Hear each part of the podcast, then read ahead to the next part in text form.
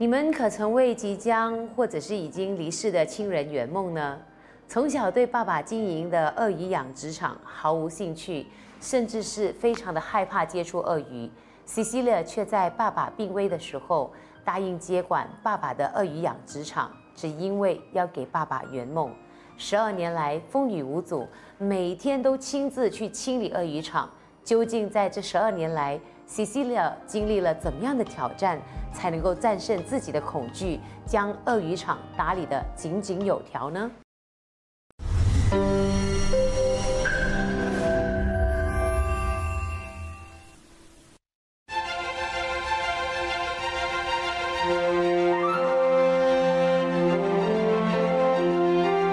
你好，欢迎收看，欢迎大家收看欢迎收看《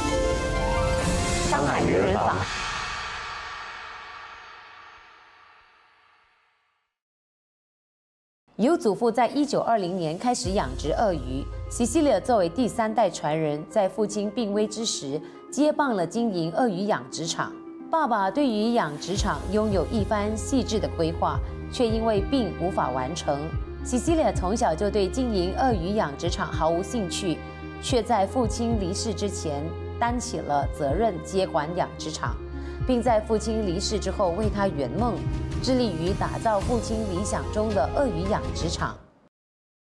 大家好，我是佩佩，欢迎大家收看第九季的《上海名人坊》。那今天呢，我们要访问的嘉宾呢，她可以说是鳄鱼界里面的女王，呃，代父从军。我们来欢迎我们的花木兰，Cecilia。Hello，你好，Cecilia。那今天呢，我们要谈鳄鱼。在我的访问生涯里面，好像没有谈过鳄鱼这件事情。然后，鳄鱼给人家感觉是蛮恐怖、蛮害怕的。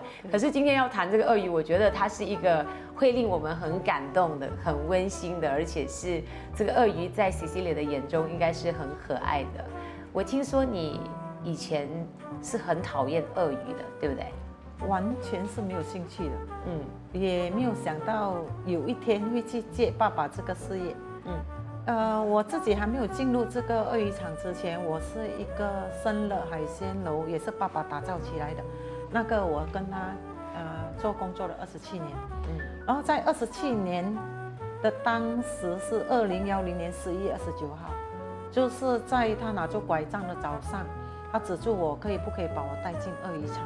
嗯然后我心想，我再推迟，我就是不是他的女因为在之前的二零零四五六七，他都一直叫我，但是我是右耳听左耳演出。嗯但是我刚讲好了，我带你上去，然后我带上去的那刹那，整个鳄鱼场是不可以看的。在你还没有接管这个鳄鱼场之前，你的爸爸为什么是一定指定你要来接手这一个鳄鱼场？你没有其他的兄弟姐妹了？我有，嗯我们是呃四个男孩，六个女儿。对啊，然后我们六个女儿是在家里成长的，然后我们很小，爸爸都是养鳄鱼养在地上的，很爬行嘛。但是是小只的，大只的他不可能放在家里，就是放在野，所以就变成小小的 baby 一出世，他就会握在手上，然后喂他们食物，然后蛋蛋整个蛋壳，如果它是没有在生命里面会触，整个脱脱就在它的壳里面，它是完全拿在手上的，所以每天可以讲是它的季节。蛋生产那小 baby 的时候，爸爸都会拿回家，然后会叫我们来来来看，但是我从来就不看一眼，因为我们觉得鳄鱼是很可怕的，嗯而且它是爱鳄鱼是你爱我们的，嗯，嗯，是这样子。听说你是公公的年代，就是祖父的祖父辈的时候，对，一九二多年的时候，你们的家就是养鳄鱼的。对，你你有没有去考究一下，为什么爷爷在那个年代他们是要去养鳄鱼，养来干嘛呢？吃吗？还是养来做什么呢？它就是一种兴趣而已。公公的那一个年头的时候，它那个是海洋来的，哦，它是一个很大的港口。总而言之，你勤劳，早上、中午、晚上、凌晨，你都可以捕捉捕捉到那些食物，那些海洋里面的食物，虾啊、蚌类啊，这些你都可以捕捉。然后，如果是晚上他们打灯，他们去捕抓虾的话，或者螃蟹的话，他们都可以看到鳄鱼的红眼睛。嗯，所以鳄鱼的红眼睛，当时公公看的时候就很可爱，就把它抓回家。然后有海帆、山帆，他们抓的时候就觉得我公公是有爱这个宠物，所以就抓到了全部往公公的家里去，就变成以前没有政府嘛，嗯，没有规定嘛，所以就越养越多，越养就越多。然后我在十二岁的时候，公公八十位的时候，给爸爸的时候是三百多只，然后爸爸很可怕，嗯，在公公过世不久的时候，他慢慢慢慢推翻他的橡胶园，然后就养了八个繁殖池，八个繁殖池打造在二零幺二年的时候给在我的手上的时候，他自己本身有八百多只，所以加起公公的八包括公公的八十位的鳄鱼加埋有一千零多只。在你的手上的时候，就是当时我拿这支棒的时候，我就要把它统计到底公公的多少只，爸爸的多少只。所以我在那时候，爸爸交给我是二零幺零年十一月二十九号，我带他走整个鳄鱼场，是用轮椅推住他，一步一脚印，走了八十一个人造车，八个繁殖车，而且当天还下着毛毛细雨，推了两个小时四十多分钟。整个场是完全不可以看，而且很意味很重。是哦，对哦，就是你爸爸就是只是为了养而养，没有做什么的。没有，他就是爱这个宠物，爱到爱自己，他可以整个生命去爱这些鳄鱼。给我的感觉就是这样。你的意思是说，他养这个养殖场没有完全没有商业利益的，没有，只为了养而养。对。可是这个等于是赔本嘞。对，因为你的鳄鱼。也是要吃食物的嘛，对不对？对对。鳄鱼吃什么食物的？鳄鱼早期是吃呃鸡肉，而且是有毛鸡肉，而且是整个是完全没有清理干净的。嗯。而且可能这些鸡肉是在机场里面出来的，可能他们宰杀不完美的或者什么，就会叫我的哥哥去宰，所以我哥哥宰多少就丢多少。所以他们的鳄鱼是没有规划给他们事先性吃的。但是我走进整个鳄鱼世界的时候，我会感觉到爸爸讲过了的。以佩佩姐刚才有提到，呃，为什么会交给我一个人？为什么不是其他人？嗯，因为他给了我哥哥一个十年，一个二十年啊，然后给了嫂嫂也一个十年，就变成他认为是没有时间可以等了。他为什么会用拐杖指着我？为什么会强制我进去？因为医生讲他只有一年半的时间，他一年半能够看住我，但是他知道我跟他相处在一个屋檐下，是完全没有离开过他。而且我是最冷静的人，我也不爱讲话，所以他一直叫我你哑了。我问你东西，你哑了，所以我真的是像一个哑巴人。我的工作就是一百八千个人做，我做餐馆也是，从早上六点半我就做做做，做到晚上凌晨十二点一点我才回家。所以一年、两年、三年都是这样子做，我完全没有坑。我累，嗯，我脾气没有，所以你觉得爸爸会教给你，是因为你是一个可以交代跟诚恳、诚恳的人，诚恳努力。他看到我很努力，而且我从来没有怨言过。餐馆怎样挨都好，很难做，餐馆的工作很难做，所以完全没有给爸爸妈妈，叫做哎，我的女儿受苦啊什么没有，我从来没有给他们担心过，完全没有，我的苦完全没有给他们。看出我流眼泪，完全没有。那你有觉得爸爸是疯子吗？就是说你在做的一个东西是完全没有利益可图的，这就是做而已。然后交给你又怎样呢？那八百条的鳄鱼在你手上能做什么呢？对他，他的遗言是这样子。我爸爸的眼见非常的远，他每一样看的一样东西完全是很准的。嗯，所以我觉得你要我怎么帮忙你？但是他问我回我。你看了我的鳄鱼场，你有什么感受？嗯，我讲后悔，我很快就顶了一句后悔。嗯，为什么你会后悔？嗯，因为你有八十一个人造车，嗯，有八个繁殖车，然后你引外面南雅港的海洋的咸水，海洋的水你引进来，哎，哇，那个就触到我的心了。嗯，因为我早期很小嘛，我们在讲。妈妈讲，咦，这样迟了，为什么凌晨一点、两点、三点？为什么你爸爸还没有回来？为什么？因为我们住的是一个马来乡村，如果你要去放那种很大很大的那个水池，引海水一扎一扎的引进来，那个你没有申请是很难的。所以爸爸宁可看住那个潮水退，然后给多一倍、两倍的钱给这个挖泥机，给他放好好放。每一个一扎一扎的放到我们的二元是很长的时间，所以想回头是有一段时间那辛苦。嗯，然后我进去的时候，我感觉到触到我的心是，我知道你养千多次，但是我不知道你打了八十一个词，我不知道你养了八个繁殖车，而且在这个八个繁殖，公公给你的整三百头，但是你在这个八个繁殖池里面，你给了我八百多只。但是八百多次我告诉他，你要我怎样跟你打理？他讲我给一个十年你好不好？哇，十年我要挑战这个，虽然我讲是不可能，但是我不想给他遗憾。嗯，连我还是咬紧牙根讲尽力而为吧。然后他讲，这样你要要求我什么？我讲爸爸，据我所知，我在这这个屋檐里面跟你们相处了这么长的时间，从来没有离开过我的父亲。我告诉他，听哥哥讲，每一年浪费六百到八百只雨伞。什么雨雨伞？打雨伞啊？对，为什么要这样子浪费？但是我们只是听，每一年我们都要付这个这个雨伞的费用。但是我走进来，我明白了，我就跟爸爸讲，不用浪费六百到八百只雨伞。你的圆球这么大，你就做两条桥给我吧。嗯，如果你可以做二零幺零年十一月我走进来。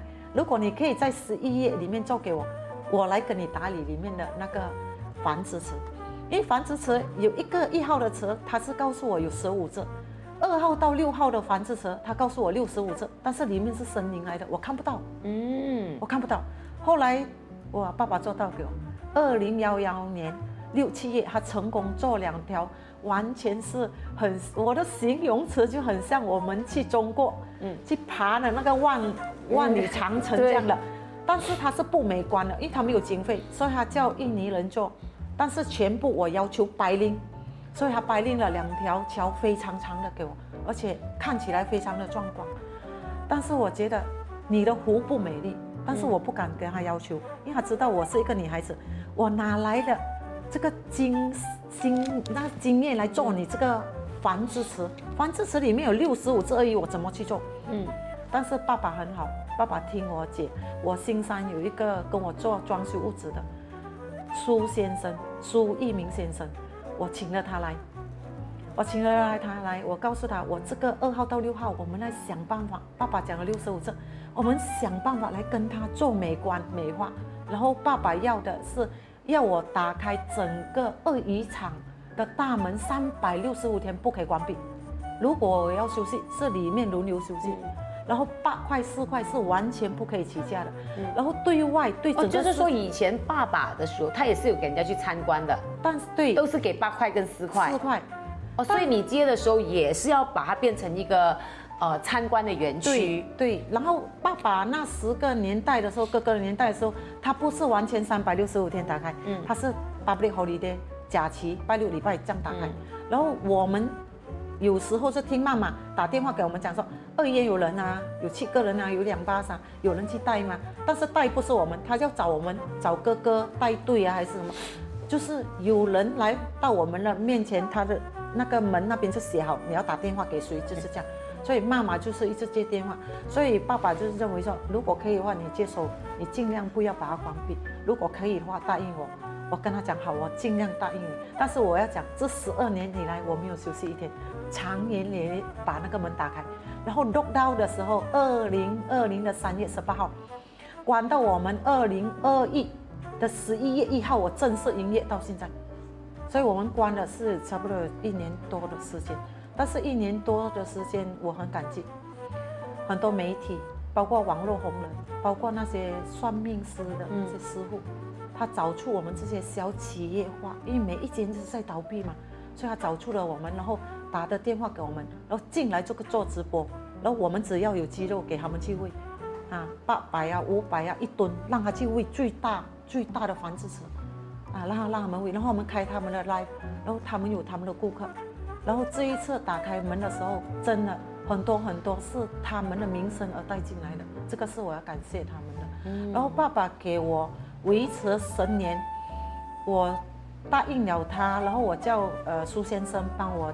看一下有办法美化这个房子车吗？当时爸爸的生命只有一年半，但是爸爸做这条桥给我是在十一月六七月，是二零幺幺年六七月他做成功。我叫苏先生来做一个房子车，他做成功做到一半，爸爸来看就在二零幺二年的二月十七号。爸爸讲你不可以去推推那些啊篱笆，推那些那些树大树森林来的。沼泽地来的，但是我真的是推掉了，然后爸爸再推进去，我用轮椅推整个二号推的，推到完六十五次不多嘛，我就推在里面推，哇，整个心开了，他讲，如果可以的话，我有要求，你这个苏先生可以介绍给我吗？我介绍给他。嗯，我介绍给他的时候，他自己打电话给苏先生，他讲他时间不多，他想见他，但是苏先生问我，你爸爸喜欢吃的是什么？嗯，我跟他讲，他喜欢吃呃鸡翅膀、鸡脚或者鸭脚都可以。苏先生买了给他吃，而且他是拿着拐杖，是在住家见的这个老人家。这个老人家告诉他，如果可以的话，我整个鳄鱼池我交给了这个西西利，嗯，这个女儿，我教她这十年要怎么规划。如果可以的话，你就协助她，但是呢，你不可以拿太昂贵的价钱，嗯，但是你一定是找你的员工嘛，你可以给你的员工多一点，你少赚一点，等到我的女儿。如果是可以的话，她赚起的话，以后她才弥补你。但是我要谢谢这个苏先生，他到现在呀，这十二年跟着我，我打造爸爸的什么十年里面不好打造，他全部跟在我旁边，到现在还是在我左右。啊，所以我很感激他。所以我今天鳄鱼会发展到有一个很大很大的厅。然后还有一个贩卖部，整栋楼是贩卖部。然后每八十一个词，爸爸给我的时候是完全四分之三，是完全他的出水处全部是 block 死的。为什么？因为哥哥他们早期养的是全部有毛肌肉，嗯，所以他们在清洗的时候，那个羽毛全部阻塞在他的整个山里面。后来苏先生慢慢帮我打理，打理四分之三全部做好，而且我们做了全部把那个你们所跑到的。走廊全部规划美美，然后包括美化，包括做大鳄鱼给人家拍相，嗯，然后还有一个小小的咖啡厅，然后赛博考的，就是一个全部由旅游园区了，变成。就是变成美化，然后给人家进来是一个很舒服、很舒服的，你有时你进来你都不想离开的那一种感觉，嗯，啊，这个就是我做到的，而且我改良。他的山全部弄好了，我改良全部找机场给我供应的，全部是清除干净的，整只鸡是完全干净，这是我们可以拿来煮来吃的，而且是非常新鲜的啊！这一组嗯厂给了我非常的好，给我非常的很好很好的鸡肉，所以我喂它它们的时候是没有味道的。所以整个鳄鱼场呢，早上六点到六点半，我们就要先清洗我们的跑道给这些旅游。这些观众、学生走的这个走廊，我们一定要先弄干净，在九点之前，因为鳄鱼的粪便一直臭万里，非常臭，所以我早期进去，整个鳄鱼也是完全不可以看，嗯，完全。可是你刚才说，呃，你接手爸爸的这个生意的时候，其实你，因为你以前是讨厌嘛，你是基于因为知道爸爸他的生命有限，所以你。你想帮他完成他的一个梦想是吗？对，他的他的梦想，他的事业，他就是要打造一个呃旅游胜地，但是他最主要是要给学生学习到鳄鱼很多知识，而且他要给很多小学生或者大学生、中学生都好，或者专业的他们在读这些动物科目的，他都可以进来我的鳄鱼，整个鳄鱼场你可以看到鳄鱼的交配生态。或者是在产蛋，包括所以你自己是进入了这个事业的时候，你学习从零开始。开始，但是知识是有的，所以这一点你要进去，因为像我们，我们有的这个知识，但是我们要怎样进去挑战？所以你全部一步一脚印你要去做，包括你要去里面喂食物，啊，在我们养的时候，我们一定要专业的，但是我们养的时候不是。呃，十多只、二十多只，我们养可能是一吨，可能八百，可能是一吨半，所以我们养的是有一段时间，所以这个养的时间我们是不允许，尽量不要给观众看到，因为现在非常网络非常非常的快，万一我们在里面养，然后可能有一些看到很可怕、很危险，就变成老板没有保护呃这些员工，员工啊，所以但是我们在养的时候，我们这些全部都是专业的，然后也不会危险。一一向来公公养的，到我们养，到我们爸爸扶的这个八百多条，全部是会听话的。嗯，全部。你的鳄鱼也是有灵性的，会。因为你刚才讲说，以前你小时候，你的你的玩伴吧，应该是对，就是鳄鱼，就是在地上玩的。所以它不是，它其实也不是具有我们想想象中的那种具有攻击力的。它是有攻击力，嗯但是你养它，它听声音，或者是时常你摸它，它是靠你的手气，我们可以去摸它，可以，它靠你的手气它，不是会咬我们吗？不会。如果我是给你们去触摸这个鳄鱼的话，是做教育的话，我会绑住它的嘴巴，所以哦一只鳄鱼给我绑两个小时到三个小时，我就要把它放掉。嗯啊，然后再绑第二只，这样，所以我们早期是有两只鳄鱼兑换率，但是变成这个 lockdown 的时候，怕人跟人传染那个病毒，嗯所以就不允许，所以暂时是不可以抱鳄鱼。但是有小鳄鱼出事，我都会抱给你们看，在我的手上，但是我是没有绑住它嘴巴，我只是压住它的嘴巴，然后你们可以去触摸它。但是如果你是想说早期我是很讨厌鳄鱼，嗯但是是完全没有兴趣，但是我是真正的体会到爸爸的心血跟心得。所以你觉得对待动物，这是也是一样，就是那种那份爱，动物可以感受得到。对，肯定的。我们爱某一些动物，包括爱我们的孩子是一模一样的，但是我们不可以太自信。嗯如果太自信，你怎样有一天它会咬回你。嗯，所以我认为每一个呃顾客来到我的面前，他鼓励我，可以拆掉他的嘴巴吗？他就是嗯不要绑住的，但是我还是坚持不可以，我要保护他们，也要保护我的这个动物。如果它咬到你，那个是很受伤很厉害的。嗯鳄鱼的牙齿非常的尖锐，六十六颗。嗯非常的尖锐，它非常的对狠，它抓到你，它不会放你的，嗯。不会放你。那你今天接手的这么成功十二年了，那有没有想过谁会是你的接班人？呃，我要讲我家里这么多成员哦，呃，老实讲，只有最接近我的孩子，嗯。他很喜欢动物，嗯。然后他在二零幺七年他回来在我的身边的时候，他很爱玩鳄鱼，但是爱鳄鱼，我告诉他是一个很猛的动物，没有人性的动物。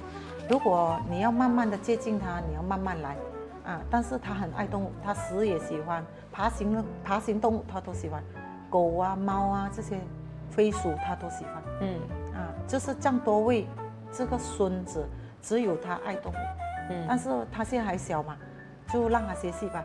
嗯。啊，然后我想答应了爸爸的，我是第三代，爸爸跟我讲，如果可以的话，第四、第五、第六代都是这样传下去。嗯。我跟爸爸讲，我会照你的遗言传下去，嗯。但是第四、第五代要怎么做，我们就不知道了。嗯。啊，但是我跟你是最接近，但是我是最了解他的心态，就是不卖不宰杀，嗯就是开放。但是我要讲了，现在其实不一样了。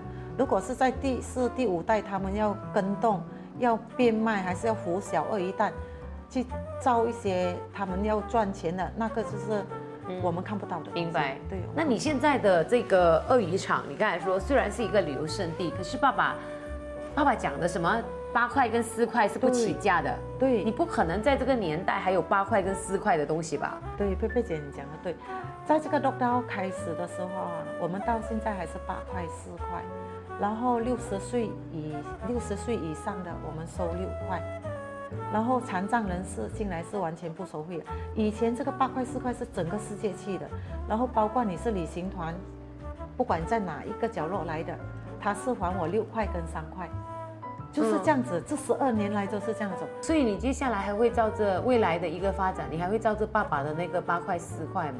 啊，这一点，一贝姐，谢谢你问的很好。我在这个十二月，我会停止在十二月，所以我现在一直在广播。如果我带队也好，我的顾客进来的好，我都会告诉他们，呃，在一月一号，二零二三年，我会涨一个小小的价位，就是大人我涨十块，小孩子我放六块，啊，年长的老人进来我放七块。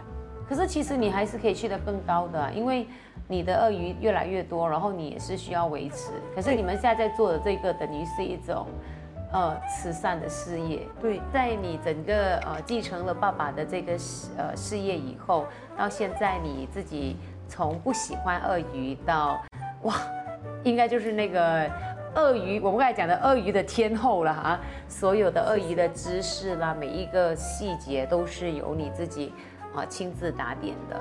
那你觉得说，在这个过程当中，你最大的一个收获是什么？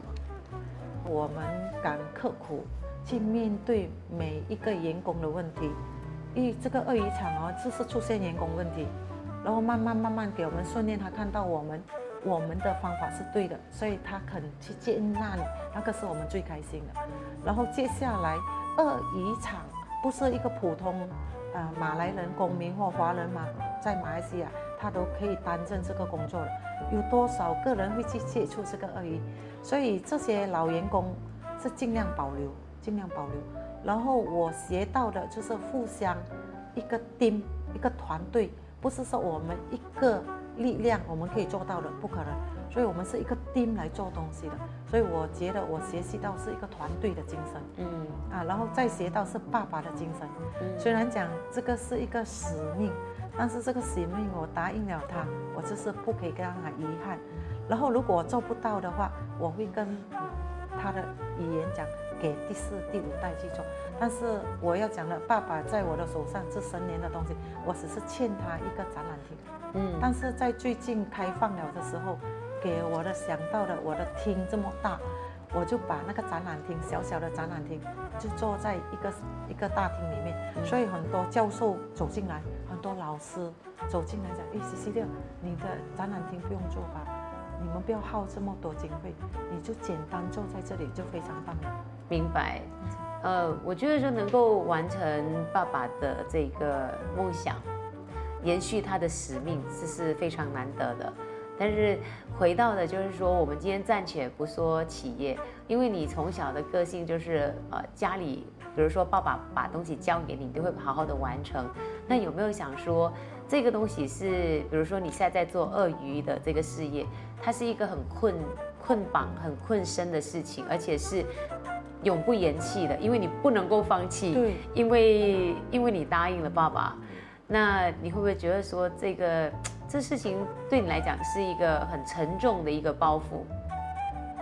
我当时拿的时候，我是看了他的整个研究是不可能我做得到的，但是我是用一个心跟一个承诺，然后不不不容易放弃，你不可以放弃，你放弃就没有办法。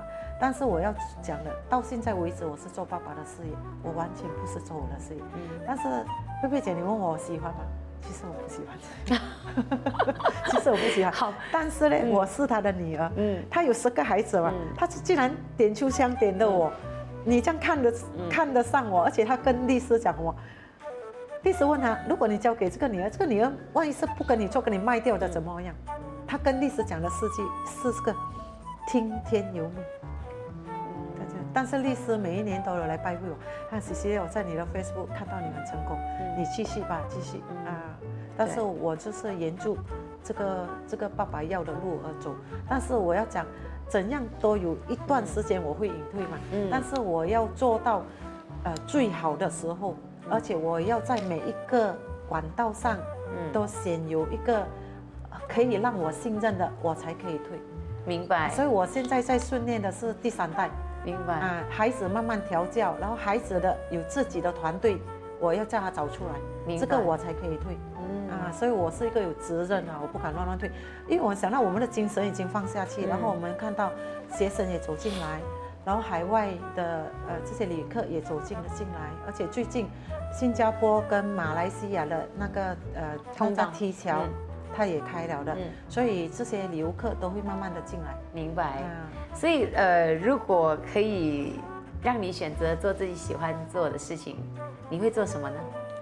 你自己的梦想是什么？我相信也是没有人会有的嘞，因为我是喜欢啊跑去看一些比较啊穷苦的一些国家。嗯，我很喜欢去那种地方，而且我是一个拜佛人。嗯。